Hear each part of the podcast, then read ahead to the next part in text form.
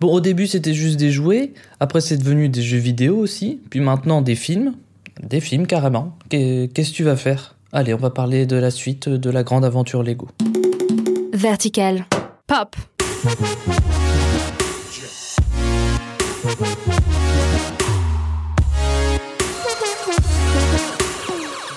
Salut, c'est Thomas pour Vertical Pop et comme vous l'avez compris puisque je l'ai dit juste avant, aujourd'hui on part sur la grande aventure Lego 2. Allez, bande annonce. Une éternité s'est écoulée depuis les effroyables événements du mardi des tacos. Nos vies ont sombré dans le chaos. Cette nouvelle vie nous a tous aguerris et endurcis.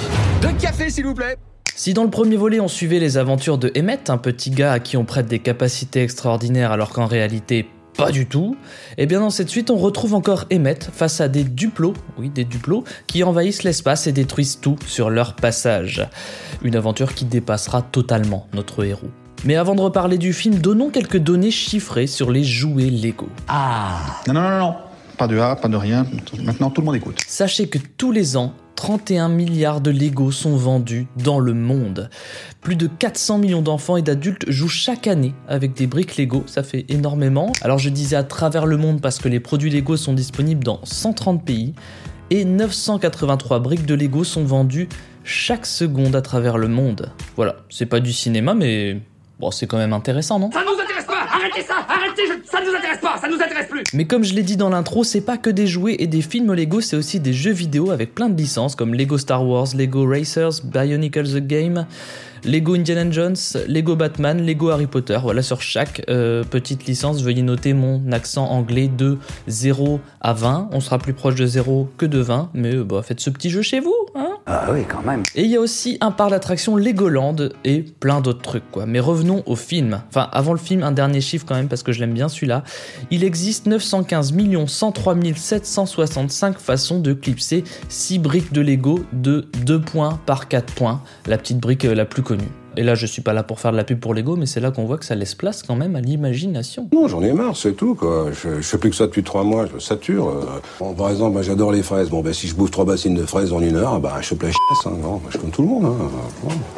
Alors si vous avez des enfants, vous le savez, il existe plein de films Lego, mais la grande aventure Lego a une particularité puisqu'elle a basé son animation en stop motion tout autour de la brique Lego. Là où dans les autres films il y a des choses qui sont faites en 3D, là on a même l'eau, le feu et la fumée qui sont en Lego, et ça donne un aspect vraiment unique à ce film. Et d'ailleurs pour qu'il y ait cet aspect unique, le film a nécessité plus de 15 millions de briques Lego pendant le tournage. C'est-à-dire? Bah 15 millions quoi, donc... Euh, beaucoup de briques. C'est-à-dire Un nombre conséquent, genre euh, bah, 15 millions, c'est conséquent. C'est-à-dire Non, mais laisse tomber. Et dans ce deuxième volet, on retrouvera Batman qui était déjà présent dans le premier, mais aussi dans le film Lego Batman. Et comme pour tous les films Lego contenant Batman, c'est le comédien Will Arnett, aperçu dans Arrested Development et bien entendu dans BoJack Horseman, qui prête sa voix au super-héros. Oh my god, he's got a gun Relax, it's a lighter. Ah, et au niveau des voix off qui chient la classe, on a aussi Chris Pratt, Channing Tatum et Jonah Hill, que tout le monde connaît, mais aussi Alison Brie de la série Community, Nick Offerman de la série Parks and Recreations, et sans oublier Stéphanie Béatrice de Brooklyn Nine-Nine. C'est-à-dire Bah Brooklyn Nine-Nine, la série policière ultra marrante qui a eu un Golden Globe en, en 2014. C'est-à-dire Ouais, tu commences euh, doucement à me gonfler, toi. Et si on ne sait pas encore comment le film sera accueilli en France, enfin on a une petite idée quand même, il est déjà sorti aux États-Unis et s'est hissé directement à la tête du box-office en générant 34,7 millions de dollars en deux jours. Sachant qu'en ce moment il y a la blinde de bons films, donc c'est quand même la classe. Et maintenant c'est à nous, public français, de pouvoir découvrir la suite de ce monde où everything is awesome. Everything is awesome. En attendant, vous pouvez suivre Vertical Pop sur vos applis de podcast préférés, et on se retrouve la semaine prochaine pour une nouvelle fournée de petites infos sur la pop culture. Pop.